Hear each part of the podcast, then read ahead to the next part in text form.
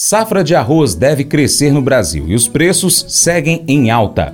Vai lá no YouTube, pesquisa por Paracatu Rural. Inscreva-se no canal, marque o sininho. Os vídeos que você gostar, dá o joinha, compartilha com os amigos e faz o seu comentário. Mercado Agrícola Os preços do arroz em casca seguem firmes nestes primeiros dias de novembro, seguindo a tendência que vem sendo observada desde o final de junho deste ano.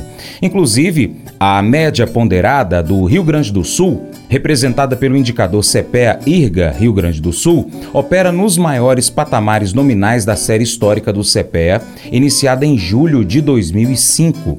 Segundo pesquisadores do CPEA, o suporte vem da menor disponibilidade do produto devido à redução da oferta neste ano 2023, à manutenção do consumo interno e também ao bom ritmo das exportações.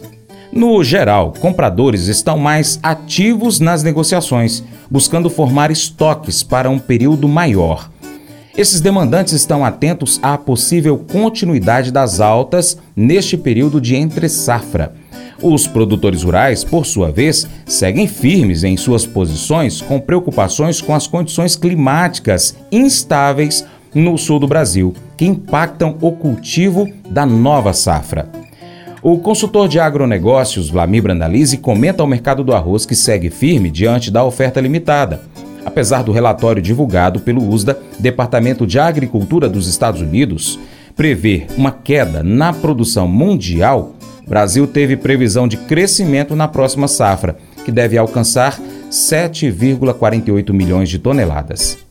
E com o mercado do arroz, o que temos no arroz aí? O USDA também trouxe, vamos comentar, o arroz no mercado brasileiro segue forte, puxando a cotação na semana. No mercado internacional, o USDA também reduziu a safra de arroz, né? Continua reduzindo. A arroz beneficiado era 518,1 milhões de toneladas, agora veio 517,8, é, reduzindo a safra mundial e segue mantendo demanda aquecida. Projeção de demanda de 525,2 milhões de toneladas, estoque mundial mundial caindo pelo terceiro ano seguido também. Pacto importante, né? Reduziu a safra de Burma, o Birmania, com relação ao mês passado era 12 milhões de toneladas, agora 11,9. Manteve safra da Índia em 132 milhões de toneladas. E vamos ver aí o que é importante: 149 milhões de toneladas da China, sendo que a China é o maior importador mundial de, de arroz também, né? Então, com a projeção de consumo acima de 152 milhões de toneladas, vai consumir mais do que está produzindo e vai seguir importando bastante.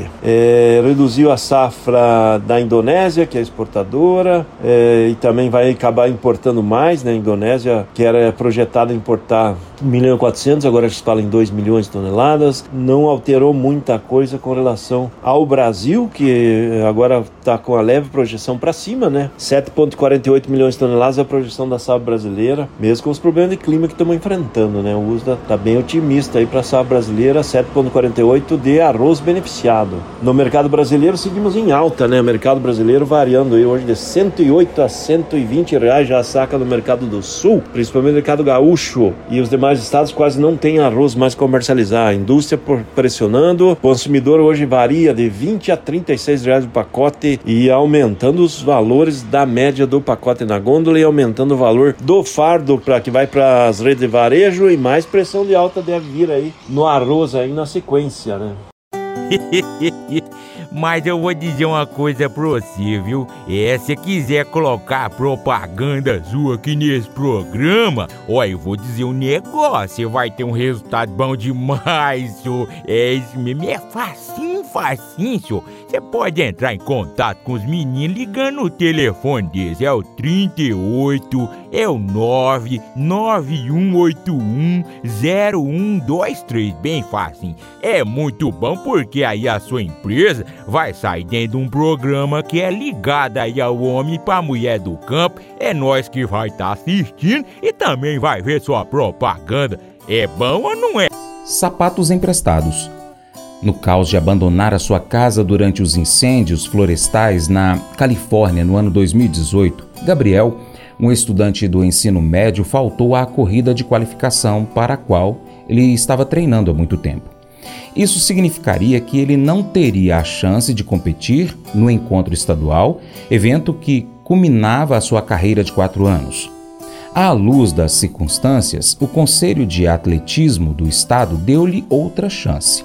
Ele teria que fazer a sua pré-qualificação sozinho, na pista de uma escola rival, com tênis comuns, porque os seus tênis de corrida estavam nos escombros da sua casa. Quando Gabriel apareceu para essa corrida, ele se surpreendeu com seus concorrentes que lhe deram o par de tênis adequado para garantir que ele mantivesse o ritmo necessário para entrar no evento estadual. Seus oponentes não tinham a obrigação de ajudá-lo. Poderiam ter cedido aos seus desejos naturais de cuidar apenas de si mesmos. Isso aumentaria as chances de ganharem. Leia Gálatas capítulo 5 na Bíblia. Paulo nos exorta a demonstrar o fruto do Espírito em nossa vida servir uns aos outros em amor e manifestar amabilidade e bondade. Quando confiamos no Espírito para nos ajudar a não agir de acordo com os nossos instintos naturais, somos mais capazes de amar as pessoas ao nosso redor. Esse devocional faz parte do plano de estudos Amor ao Próximo do aplicativo bíblia.com. Deus te abençoe e até o próximo encontro. Tchau, tchau.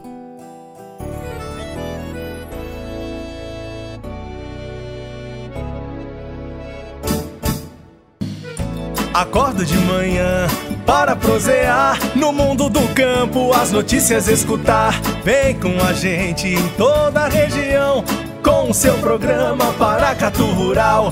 Tem notícias, informação e o mais importante, sua participação.